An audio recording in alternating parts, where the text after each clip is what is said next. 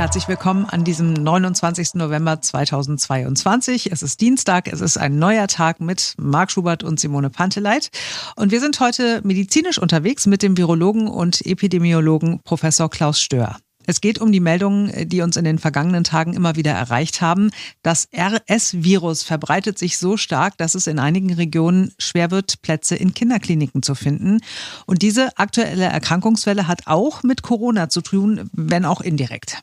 Mit Klaus Stör haben wir auch über die immer wieder neuen Warnungen des Bundesgesundheitsministers gesprochen. Die Winterwelle steht ja äh, kurz bevor, wird vielleicht doch noch dramatisch. Hier ist das Gespräch. Einen schönen guten Tag, Herr Schubert. Wir müssen uns natürlich mit äh, Karl Lauterbach äh, beschäftigen. Er mhm. hat vor einer Winterwelle mal wieder gewarnt, ist schon ein paar Tage her. Äh, Sie können ja mal sagen, Winterwelle, für wie wahrscheinlich halten Sie eine Winterwelle?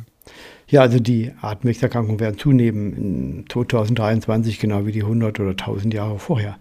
Da braucht man kein Prophet sein oder auch keine Fachbildung besitzen. Das wird so kommen. Die Frage ist die, welchen, welchen großen Anteil äh, wird dort Corona haben an dieser Welle?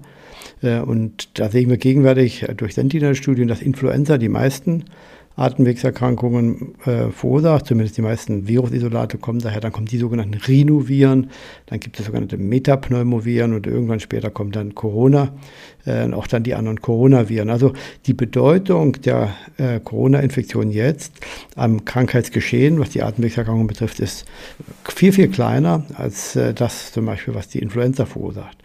Wichtig ist auch zu wissen, äh, dass das Virus frei zirkuliert äh, es gibt ja keine Möglichkeiten mehr, das äh, zurückzutun in die Flasche. Das war ja schon in Wuhan klar 2020 mit den drastischen Maßnahmen, die man sich da ausgedacht hatte, ging das nicht. Die Frage ist jetzt, welchen Anteil wird denn Corona später haben über die nächsten Monate hinweg? Und meine Vorhersage ist die, dass der Anteil an Corona, der jetzt relativ gering ist, steigen wird als prozentualer Anteil. Warum? Weil anders als bei der Influenza und den anderen Atemwegserregern es noch einige Personen gibt ähm, in Deutschland, besonders wegen der konservativen Bekämpfung, die noch keine äh, Infektion oder nur eine Infektion hinter sich haben oder auch noch über 60-Jährige, die sich nicht haben impfen lassen. Die werden äh, häufiger erkranken, schwerer erkranken. Und deswegen wird der Anteil an Corona wieder steigen. Aber insgesamt wird der Anteil derjenigen, die auf die Intensivstation kommen oder in, ins Krankenhaus wegen schwerer Atemwegserkrankungen durch Corona viel, viel geringer sein als in den Vorjahren. Und im nächsten Jahr wird sich das alles so weit einpegeln. Äh, die endemischen Coronaviren, die jetzt schon zirkulieren seit vielen Jahrzehnten, machen ungefähr zwischen 15 und 30 Prozent der Atemwegserkrankungen bei den Erwachsenen im Winter aus.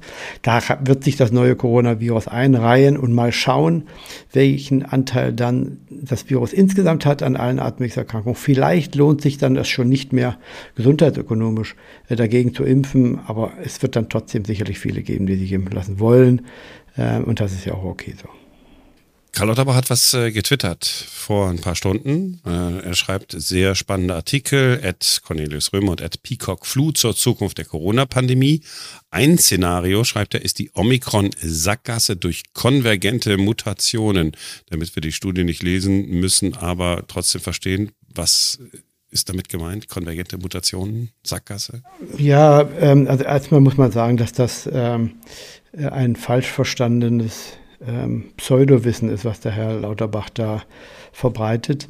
Ähm, grundlegend ist es so, dass diese Sequenzierung, also die Analyse der genetischen Information von Coronaviren irrelevant ist für die Risikoeinschätzung von solchen Varianten. Warum?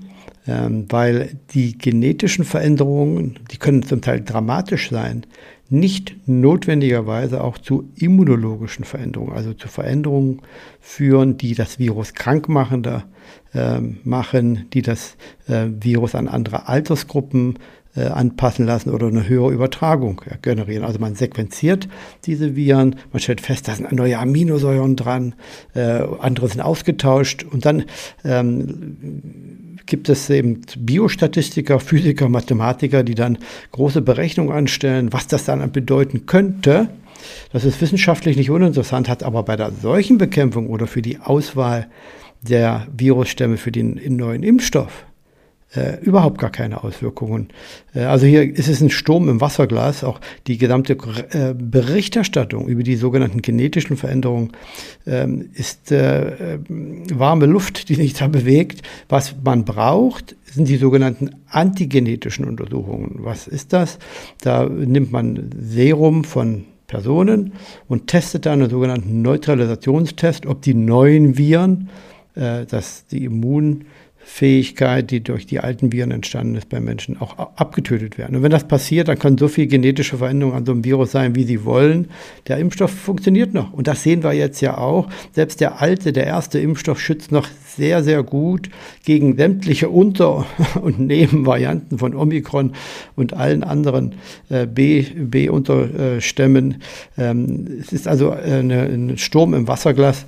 Äh, und ähm, wenn man eben nicht viel Ahnung davon hat, dann verfolgt man diese genetischen Spekulationen, aber ich habe den Herrn Lauterbach äh, geraten, dass er sich mal Profiwissen beschafft, äh, entweder aus dem, dem WHO-Netzwerk ähm, für Influenza, wo man sowas routinemäßig macht, äh, auch aus dem äh, Influenza-Zentrum am RKI kann man, die, da sind Leute, die das verstehen und kennen, äh, und man kann auch mal zur äh, Impfstoffindustrie gehen, da kann man sich mal schlau machen dazu. Und äh, Sie haben ihn öffentlich äh, aufgefordert. Hat er denn auch öffentlich reagiert? Ja, nun, äh, man muss nicht auf jede Twitter-Anfrage reagieren. Ich, ich kann das leider auch nicht. Da gibt es ja viele, die, äh, ich glaube, ähm, da ist auch Hopfen an Malz verloren ein bisschen. Ähm, da gibt es eine gewisse ähm, Verdrängung auch der Realität und man hat ja auch gesehen in den letzten zwei Jahren, dass dort eine gewisse selektive Wahrnehmung entstanden ist im, im Gesundheitsministerium oder zumindest in der, in der Führungsetage äh, darüber, was man eben lesen will und das eigene Narrativ muss da bedient werden. Und ähm, wenn man jetzt äh, vor einigen Wochen sich äh, mit einer kurzen Statement eingesteht, dass die Schließung der ähm, Kitas äh, und aus meiner Sicht auch der Grundschulen falsch gewesen war und dann sich hinstellt und sagt, mit dem heutigen Wissen äh, können wir das so sagen, dann lügt man sich ja nicht nur sich selbst in die Tasche, sondern auch die Zuhörer, äh, belügt man auch die Zuhörer, weil äh, die deutschen Gesellschaften für pädiatrische Infektologie, für Kinder- und Jugendmedizin äh, schon in den 2020er Endmonaten und dann Anfang 2021 die entsprechenden Publikationen vorgelegt haben. Es gab internationale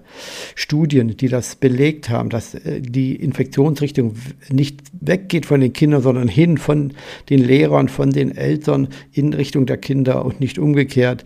Und da gibt es genügend Publikationen, die das auch belegt haben. Also es ist schon ähm, ja, mindestens erstaunlich, dass man sich da noch äh, hinstellen kann, auch, aber auch nicht gerügt wird, auch nicht aus, aus, der, von den, aus der Presse, dass man das hinnimmt, dass jemand sagt, mit dem heutigen Wissen, ähm, wohl wissend, äh, wer ein bisschen Ahnung von der Materie hat, Materie hat, dass das Wissen, dass die Kinder sich nur marginal an dem äh, an einem Infektionsgeschehen beteiligen oder zumindest viel weniger am Infektionsgeschehen beteiligen äh, als Erwachsene, dass das schon sehr lange vorliegt über diese äh, Studien, die Sie da gerade äh, erwähnt haben und diese Aussagen der Fachgesellschaften haben wir hier im Podcast ja auch äh, gesprochen. Ich erinnere mich gut.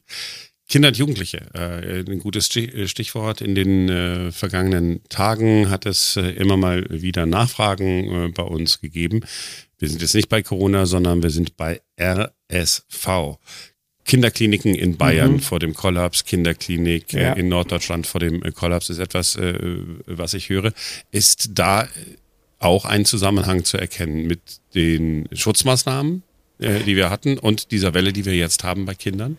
Ja, der ist ja nicht unerheblich. Dieses RSV-Virus äh, ist ja besonders äh, gefährlich für kleine Kinder. Ähm, Kinder bis zum Alter von ein Jahren sind ungefähr um die 70 Prozent schon infiziert mit dem Virus und nach zwei Jahren praktisch 100 Prozent. Also da haben alle ihre erste Infektion weg, ähm, dann haben sie die Antikörper und infizieren sich dann das Leben hindurch alle paar Jahre, bis sie dann wieder älter werden und dann äh, sind die Infektionen dann auch wieder schwerer. Ähm, der eine oder andere kann auch in der Mitte des Lebens im besten Saft äh, auch schwer erkranken. Das ist ein bisschen wie bei der Influenza. Und RSV ist eine ähm, weitaus ähm, sch schlimmere Erkrankung bei kleinen Kindern als Influenza.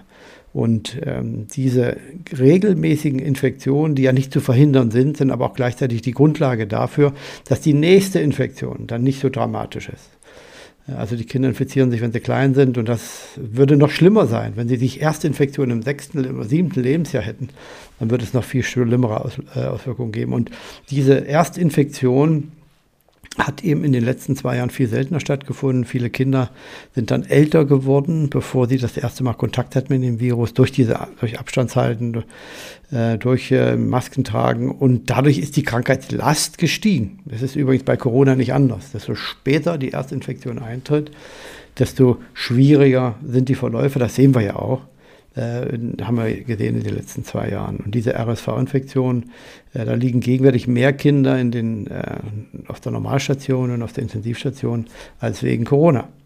Äh, das war auch im letzten Sommer schon so gewesen. Äh, und dass äh, in diesem Jahr sich diese RSV-Welle eher aufbaut, die ist normalerweise immer im Winter, dauert vier, fünf Monate, dass sie sich eher aufbaut, ist ein Resultat, eine direkte Konsequenz der Schutzmaßnahmen ähm, bei Kindern im Sommer. Wir haben also äh, sozusagen das Virus äh, ferngehalten von den Kindern und jetzt erwischt es sie dann, weil das Immunsystem überhaupt auf nichts vorbereitet ist, sozusagen. Das fasst es gut zusammen. Ähm, es ist so, es gibt ja auch Medikamente, wo man Kinder, die besonders gefährdet sind, mit sogenannten Hyperimmunserien dann schützen kann. Die bekommen dann Antikörper, die woanders produziert werden. Äh, und ähm, die schützen dann, kann man jeden Monat, müssen die eine Impfung bekommen oder eine Impfung, also so eine, so eine Antikörperdosis, das hält dann wieder einen Monat vor. Das sind besonders die Kinder, die eben ähm, ein höheres Risiko haben, schwer zu erkranken, die davon profitieren können. Es gibt in Deutschland eine zentrale Datum, ab wann dann die Kinderärzte dieses Medikament geben dürfen, weil man ja, weil die das natürlich dann gegeben werden soll, wenn dieses RSV-Virus besonders zirkuliert. Und ab nächsten Jahr, das ist die gute Nachricht, wird es einen Impfstoff geben. Zuerst für die ähm, Erwachsenen. Äh, ich denke mal in den Jahren, vielleicht Jahrzehnten danach, dann langsam auch Impfstoffe für Kinder, für schwangere Frauen, äh, die dann ähm, über ihre äh, Muttermilch, aber auch über die Plazenta direkt die, die Kinder dann schon mit Antikörpern versorgen, sodass sie in den ersten Monaten, wenn die geboren sind, schon passiven Schutz durch die Mutter erhalten haben und können dann, äh, damit kann man dann dramatisch auch diese schweren Verläufe in den ersten Monaten äh, reduzieren. Und das ist ja tatsächlich eine sehr gute Nachricht. Also der Trick ist sozusagen, den Erwachsenen zu impfen, die Antikörper gehen dann äh, direkt an das Kind. Das ist ja eigentlich ein ganz schlaues Prinzip. Ja, bei der Influenza funktioniert das nicht anders.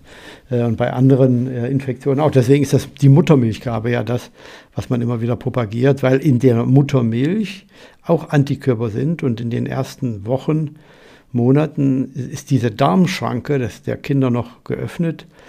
Die ist ja bei uns geschlossen. Alles, was wir aufnehmen, bleibt im Darm und geht dann äh, auch hinten wieder raus. Und äh, was durchgeht, sind ganz, äh, ganz wenige Dinge. Aminosäuren, dann eine Fettsäure und dann Mineralstoffe und Spurenelemente keine so großen Stückchen wie Proteine, also die aus ganz vielen Aminosäuren bestehen. Beim Kleinkind ist das anders, beim Baby frisch geboren. Da können diese Antikörper noch über die Muttermilch den Darm passieren, ins Blut gelangen und dadurch schützt das dann natürlich äh, das Baby. Das gibt auch bei der äh, Hepatitis ähm, ähnliche ähm, äh, Situationen, wo das so wichtig ist.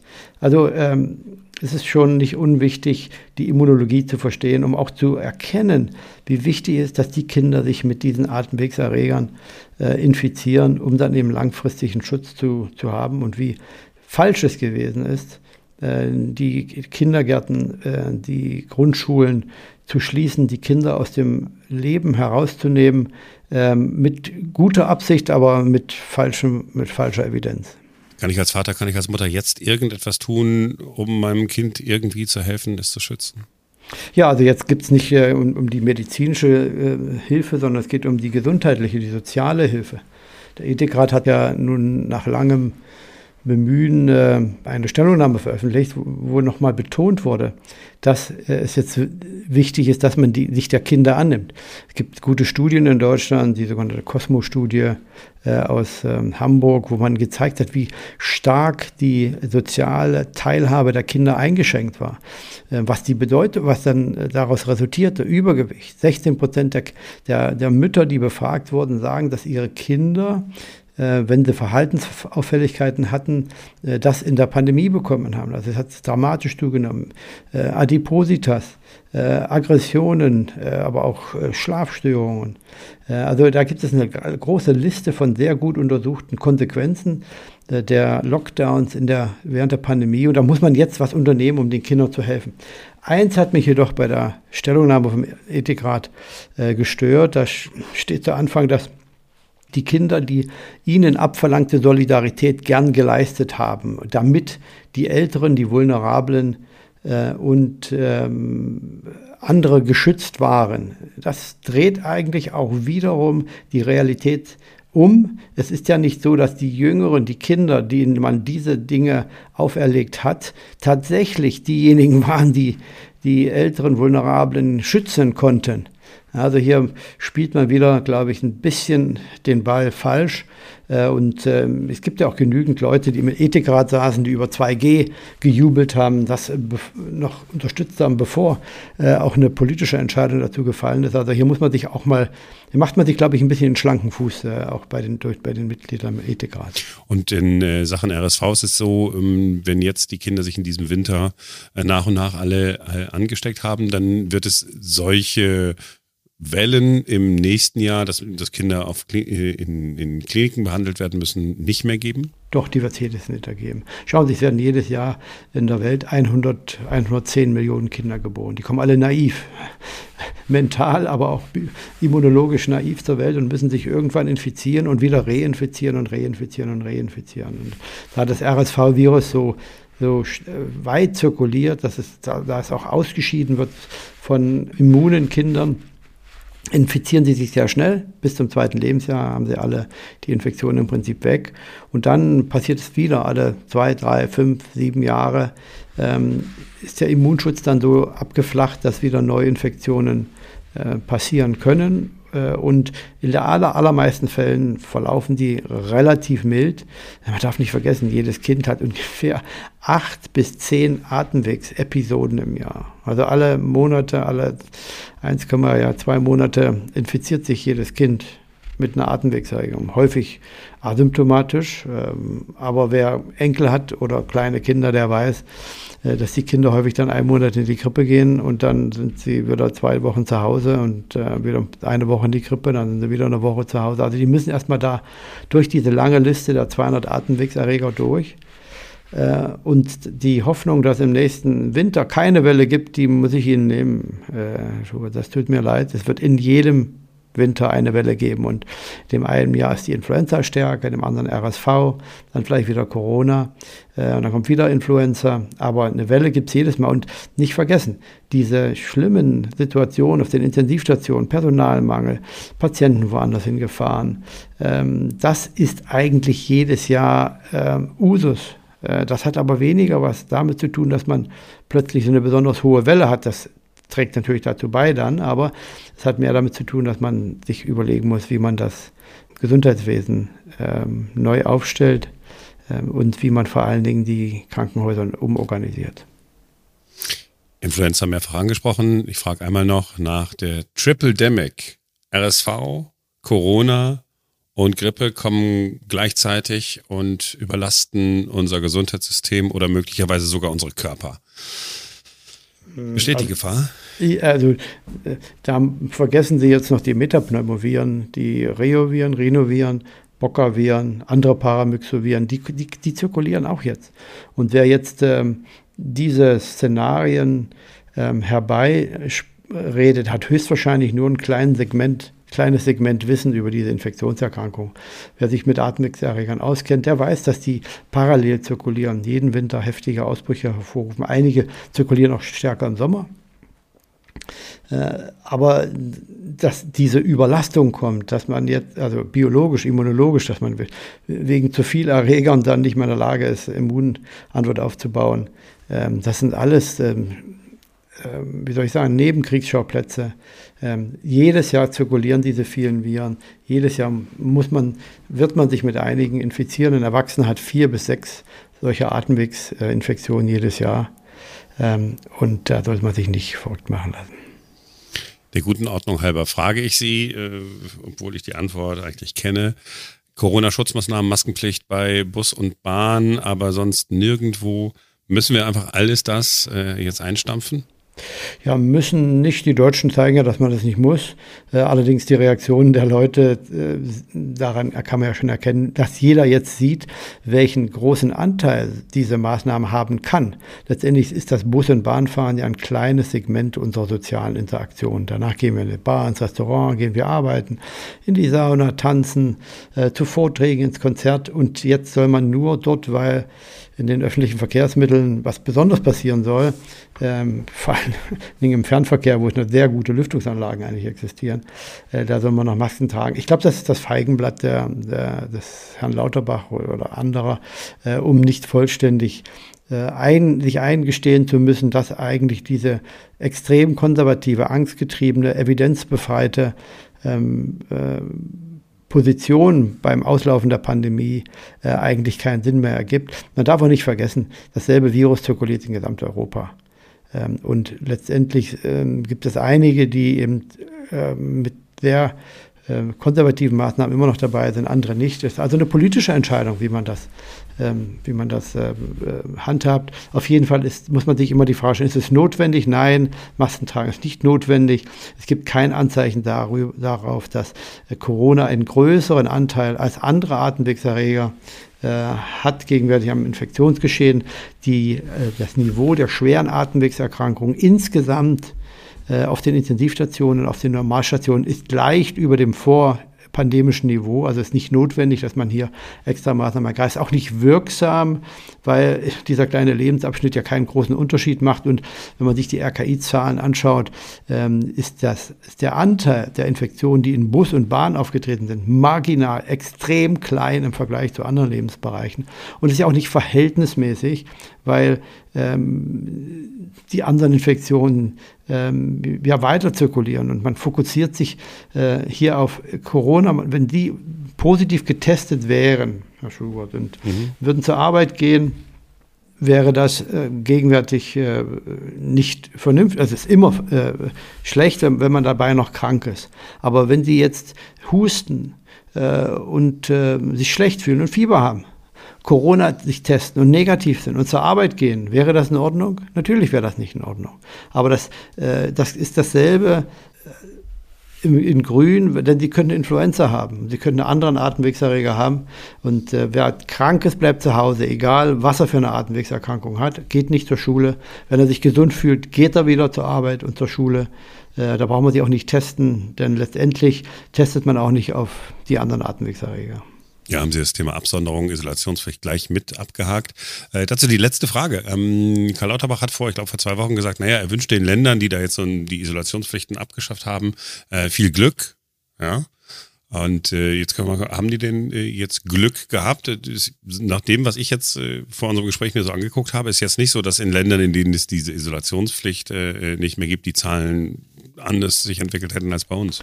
Ja, das ist ja nur nicht überraschend. Der Herr Lauterbach hat auch gesagt, dass, der, dass äh, die, Wiesen in München zu einer dramatischen äh, Situation führen werden. Und interessant war, dass die Wiesen in Gesamteuropa, äh, in Gesamtdeutschland zu einer Zunahme der Fälle geführt hat. Aber der, die große Wiesen in Stuttgart, wo eben nicht, glaube ich, wo dann auch einige Millionen Menschen waren, hat in Stuttgart keine Veränderung hervorgerufen. Also diese Angstszenarien, die müssen aber so ein bisschen evidenzbasiert sein. Äh, und ich finde es erstmal sehr nachteilig, wenn man als Gesundheitsminister nicht in der Lage ist, äh, auch die entsprechenden ähm, Kollegen aus den Ländern an den Tisch zu bekommen, eine Länderbundrunde etablieren kann, wo die Fachkollegen miteinander diskutieren, um eine gemeinsame Position ringen. Da wird man sich nicht einigen können, auch es gibt auch politische sicherlich Hürden, aber da kann man sich sicherlich abgleichen und sich dann hinzustellen und sagen, good luck, ähm, you're on your own. Ähm, das halte ich dann schon für, für schwurfelig.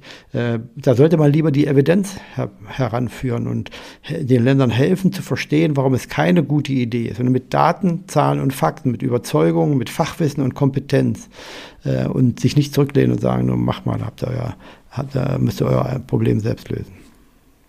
Herr Störm, Sie vielen Dank. Ich bedanke mich. Also wenn man jetzt alles zusammenfassen will, was wir in dem Interview besprochen haben, dann ist es einfach so, ja, da draußen sind Erkältungsviren, die gibt es schon so lange, wie es Menschen gibt, vielleicht sogar noch länger. Hm. Wir sollten uns keinen Kopf machen. Hm. Einfach leben. Ja, aber die Auswirkungen merkt man halt trotzdem gerade. Ne? Ich finde das spannend. Also gestern hat sich auch eine Kollegin krank gemeldet und die hat äh, innerhalb relativ kurzer Zeit mehrfach Corona gehabt und hat gesagt, ihr Immunsystem ist einfach gerade so platt und ähm, ne, bei jedem Infekt schreit sie hier und fällt dann halt wieder aus. Ne? Das ist einfach, also es hat sich schon irgendwie auch nochmal was geändert durch Corona. Ja, aber auf anderen Seite wird das Immunsystem ja eigentlich äh, trainiert. Mhm. Und im Zweifelsfall gesund ernähren. Jetzt das sage ich wieder vegan und du sagst um Gottes Willen, oh, geht er mir auf die Nerven? Ja, ich weiß. Ja, und äh, tatsächlich, äh, auch wenn ich mich jetzt äh, ja wirklich versuche, gesund äh, zu ernähren, wie es geht, ich hatte ja auch, ne, mhm. ich konnte ja zwei Tage lang wirklich überhaupt nicht sprechen, habe ich auch seine Erkältung gehabt, ja, aber ist halt so. Hatte ich auch schon, bevor es Corona gab. Mhm. Hatte ich auch schon, als ich mich noch ungesund ernährt habe. Da allerdings war mein Eindruck, als ich mich noch ungesünder ernährt habe, so oh, doppelte Currywurst, Pommes, Mayo, Lecker. Ja, total lecker. ähm, da, da ist so mein Eindruck, dass ich da eher, eher platter war, also dass mhm. sich das länger gezogen hat. Ist aber wahrscheinlich auch so, dass ich mir das jetzt einbilde, weil ich einen guten Grund haben will, mich gut zu ernähren. wir werden es heute nicht mehr klären, auf jeden Fall. Und ich schlage vor, wir sagen einfach jetzt, wir sind morgen wieder für euch da, denn dann ist wieder ein neuer Tag. Ja, dann machen wir das doch so. Bis morgen.